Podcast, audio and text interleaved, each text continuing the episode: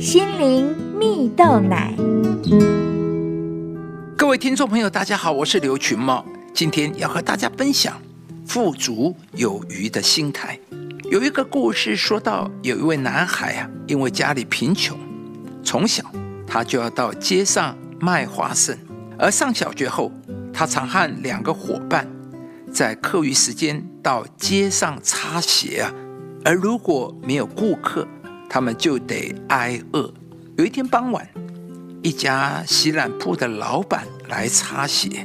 那时，他拿出两枚硬币，对男孩和他两位伙伴说：“谁最缺钱，我的鞋子就让他擦，并且支付他两块钱呢。”那时啊，擦一双皮鞋顶多二十分钱，这十倍的价格简直是天上掉下来的礼物。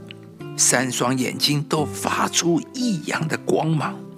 一位伙伴说：“我从早上到现在都没有吃东西，如果再没有钱买吃的，我可能会饿死。”另外一位伙伴说：“我家里已经断粮三天，妈妈又生病了，我得给家人买吃的回去。”而这位男孩看了看老板手里的两块钱，听了一会儿说。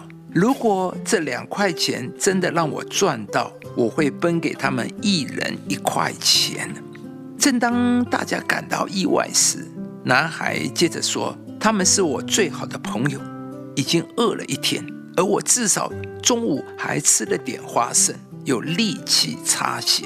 您让我擦吧，我一定让您满意。”老板被男孩感动了，待男孩擦好鞋后，他真的。将两块钱付给了男孩，男孩也没有食言，直接将钱分给了两个伙伴。然而，男孩却因此获得了老板的赏赐，邀请男孩每天放学后到他的洗染铺当学徒工，还提供晚饭。男孩的生活因此也得到了很大的改善。亲爱的朋友，一个人富不富足，跟他实际拥有的财富。并没有太大的关系，而是关乎他是否有一个善良的心灵和有个富足的心态。就像故事中的男孩一样，他看自己比其他人还富足，因此他可以给予，而祝福也就跟随着他。圣经中最富有的君王所罗门也曾说过一段话，他说：“啊你要以财物和一切初熟的土产。”尊荣耶和华，这样你的仓房必充满有余，你的酒榨有新酒盈溢。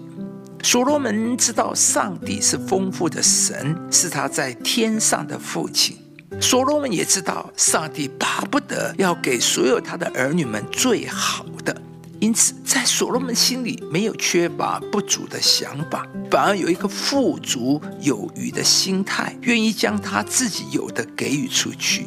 也因此，上帝就使所罗门的仓房充满有余，甚至他成为整本圣经中最富有的人。亲爱的朋友，富足有余的心态，是从你真正认识到上帝才是你祝福的源头而来的。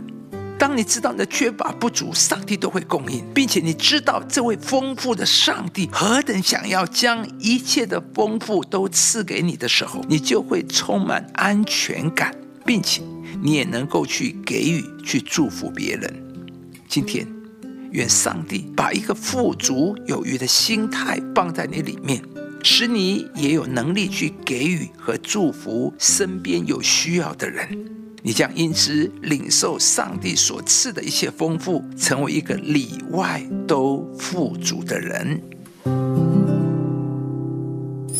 不要依靠无定的钱财，只要依靠那厚赐百物给我们享受的上帝。